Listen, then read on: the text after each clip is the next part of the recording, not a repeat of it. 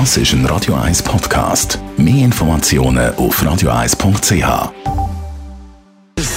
Gesundheit und Wissenschaft auf Radio 1. Unterstützt vom Kopfwehzentrum Irlande Zürich. www.kopfwww.ch am Wochenende ist Weihnachten und nicht selten sind die Weihnachtstage für eine Beziehung nicht ganz unproblematisch. Die Erwartung ist ja die, dass es eine besinnliche und eine friedliche Zeit gibt, aber nicht selten gibt es eben gleich irgendwie Streit. In einer aktuellen Studie von Parship zu diesem Thema kommen zum Schluss, es sind eigentlich immer die gleichen Themen in der Beziehung, die Streit auslösen im Zusammenhang mit der Weihnachten.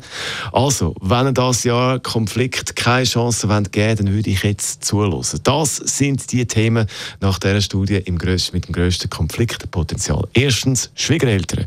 40 Prozent der Männer und fast gleich viele Frauen gehen an, wegen der Schwiegereltern in der eigenen Beziehung dann irgendwann mal Streit über, über die Festtage.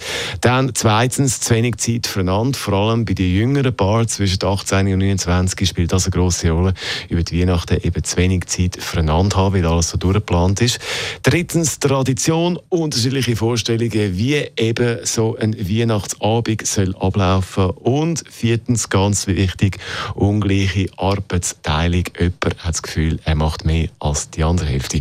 Und zum Schluss von der Studie heisst es, ein gutes Rezept für möglichst wenig Konflikt an der Weihnachten ist folgendes.